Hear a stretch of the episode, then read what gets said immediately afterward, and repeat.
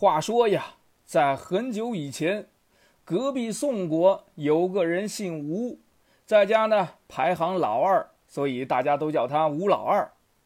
这一天呢，吴老二去地里边干活，也不知道是吃坏肚子了，还是因为睡觉的时候没有盖好被子着凉了。他刚到地里边没多久呢，他就觉得这肚子呀，啊，咕噜咕噜咕噜咕噜咕噜，紧接着，哎，这肚子就是一阵的剧痛啊。哎呦，不行，我得上厕所。可是那会儿呢，也没有公共厕所呀。他就在他田边的一个小树林里边找了一棵大树，一看周围没有人，他赶紧把裤子往下一脱，啊，七咻咔嚓，噼里啪啦，痛痛快快的，方便了一把。等他擦完了屁股，提上了裤子，转身出了树林就在他正前边有一个大树桩。哎呦，这个树桩子可大呀！呃，这是谁砍的呢？会不会是光头强干的呢？他正想着呢，忽然呀，就有一只大白兔啊，嗖嗖嗖嗖嗖嗖嗖嗖嗖，以两百公里每小时的速度啊，咣一下子可就撞在了这个树桩子上。这吴老二一看，哎呦，这个现场太惨烈了！哎，这兔子脖子都给撞折了，他是折颈而亡啊！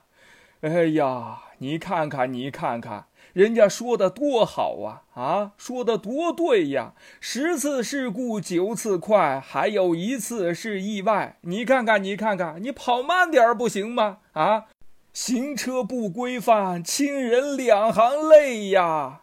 呃，这吴老二呢，一看周围没有人，捡起兔子，他可就回家了。到家以后，什么麻辣兔头啊，呃，香锅兔肉啊，啊，七九咔嚓，吃了个肚子溜圆。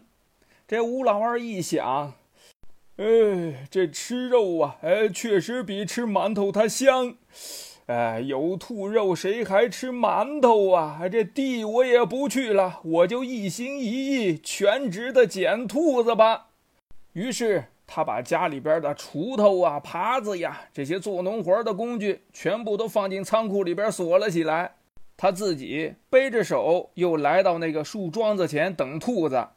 可是呢，人家兔子再也没有超速的了，哎，没有一只兔子往上撞的了。他这不仅没有捡到兔子，地里边的粮食也给荒废了。这件事儿很快就传遍了全国呀，成为了全国的笑柄。这吴老二气的呀，咯儿喽一声，他可就晕过去了。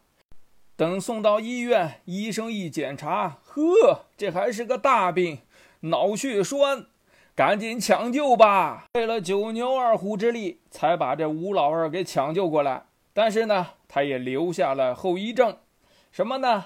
就是平常啊，这吴老二是左手六，右手七，左脚画圈，右脚踢。这小品里边说的隔壁吴老二就是这位，所以呀。想不劳而获，哎，这是不可取的。这天上不能掉馅饼，馅饼可能是陷阱。大家一定要擦亮眼睛哦，好好学习，好好工作吧。